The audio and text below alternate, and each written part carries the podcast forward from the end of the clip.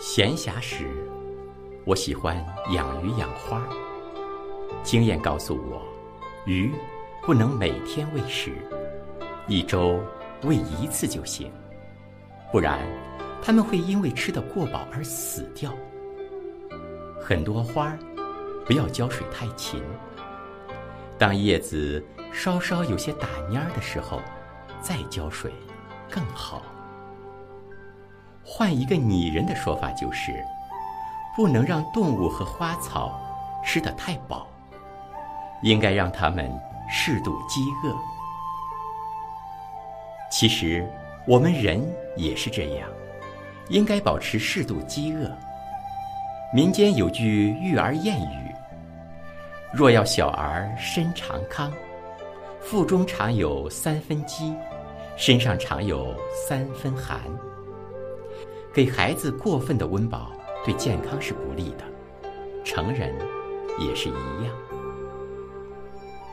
适度饥饿对健康非常有益，能够让身体保持一种醒着的状态，不至于在过饱中失去平衡与协调。引申开来，我们的人生也是一样，不管是人与人之间的交往。还是对事业名利的追求等等，都应该保持适度饥饿感。保持适度饥饿是一种人生智慧。凡事都应该有七分饱的分寸。有些人交朋友，总喜欢完全融入对方的生活中，他自己毫无保留，也要求别人毫无保留。两个人都没了属于自己的空间，就像吃得过饱，没有一点余地一样。这样的友情，只会让人感到压抑、窒息。距离产生美，当两个人亲密到没有丝毫距离的时候，也是友情破裂的开始。给彼此留下适当的空间和距离，七分饱友情。是最舒服的状态。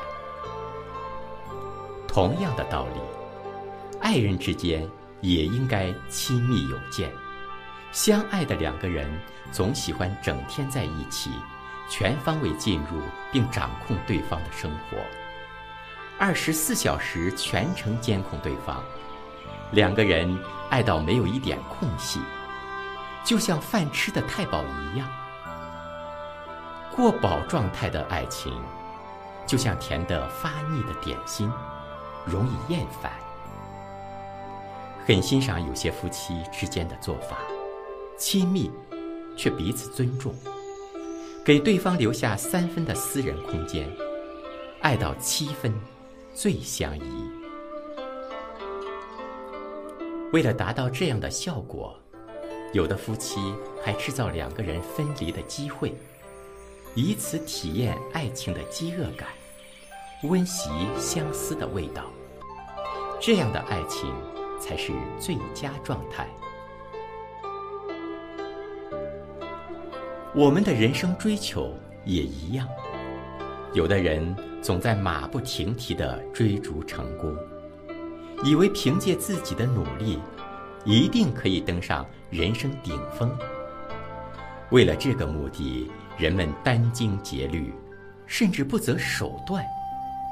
殊不知，人生根本没有顶峰。世界最高峰喜马拉雅山的上面，还有无垠的天空。